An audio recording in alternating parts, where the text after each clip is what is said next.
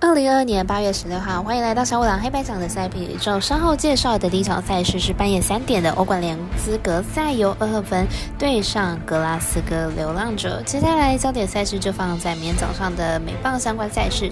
艾达转播明天早上七点的光芒对上洋基，未来转播的是九点半的水手对上天使。最后是微微表定单场的响尾蛇对上巨人，预计在早上九点四十五分开打。以上精选的焦点赛事，带我细说分明了。各位观众，大家好，我是赛事播报员转成仙子，我们免费分享赛前评论，期待您使用合法的网络投注。所有赛事推荐仅供参考，喜欢就跟着走，不喜欢可以反着下。那么这个赛前评论是给想要赢合法运彩的人看的，如果你不是彩迷，也可以了解一下，不要觉得是浪费时间。如果你是认真想要了解台湾运彩的玩法，请留在这边，因为这里的分析将会帮助到您。明天的焦点赛事将会以开赛时间顺序来进行三节评论。半夜三点的欧冠联资格赛，二分对阵格拉斯哥流浪者，就来看一下狼队的近况吧。这场欧冠杯呢，是由苏超的格拉斯哥流浪者对上荷甲的恩赫芬，两支球队在自家的联赛都算是有一定的战斗力的强队，而两支球队上一次交手已经是二零一一年了，年代就比较久远，因此呢，过去的成绩就不太可考。这次两队交手可以想象是一场遭遇战。格拉斯哥流浪者近期的六场比赛打出了四胜二败的成绩，其中在主场取得了三连胜的记录。球队算是一支很有主场优势的球队，因此格拉斯哥流浪者绝对是会好好把握主场机会，以取得晋晋级的资格。二分上一轮呢，欧冠淘汰了发甲强队摩纳哥，球队的含金量也是足够的。唯一的劣势呢，就是格拉斯哥流浪者是一支主场极为强势的对手。球队呢，如果想要晋级的话，就必须在客场作战的时候呢，稳住阵脚。预测占比来到一比二。我们团队分析师赤井青铜预测格拉斯哥流浪者主让获胜，以及这场比赛总球数来到二到三球。接着来介绍明天三场美棒焦点赛事。首先是早上七点二大转播的光芒对上杨基，来比较一下两队的投手状况。光芒本场先发 Springs 本季四胜三败，防御率二点五的，过去都是牛棚出发的 Springs 本季已经先发了十五场，表现可以说是相当的稳定，也能至少吃下六局，还有不错的三振能力。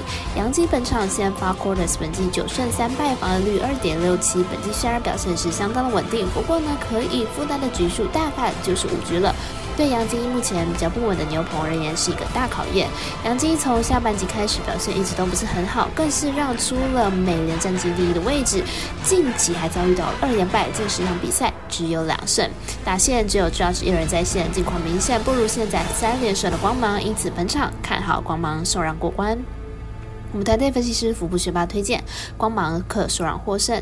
接着来看到九点半有伟拉转播的天使对上水手，来看一下两个战绩。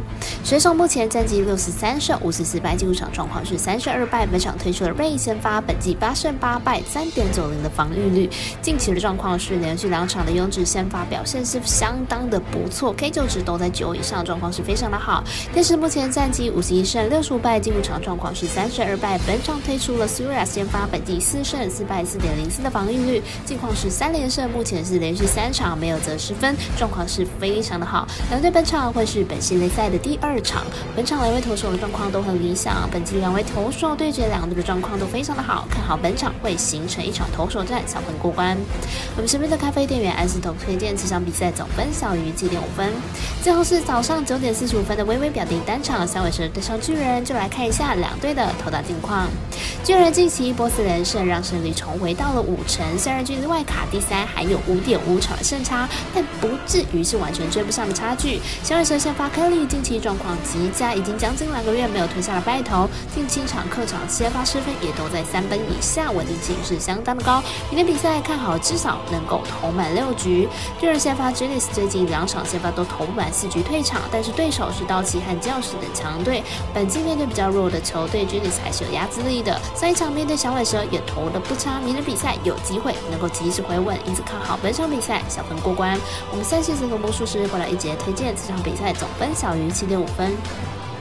以上内容也可以自己到脸书、IG、YouTube 或者是各大的 Podcast。或者是加入我们的官方 LINE 以及 Zoom 等网络媒体搜寻查看详细的文字内容。那如果申办合法的运彩网络会员，请记得填写运彩经销商证号了。如果有疑问，就可以先询问各运彩店的小二。虽然运彩赔率不给力，但是支持对的是准没错了。最后提醒大家，投资理财都有风险，下胆微微也请量力而为了。我是赛事播报员泽田叶子，下次见。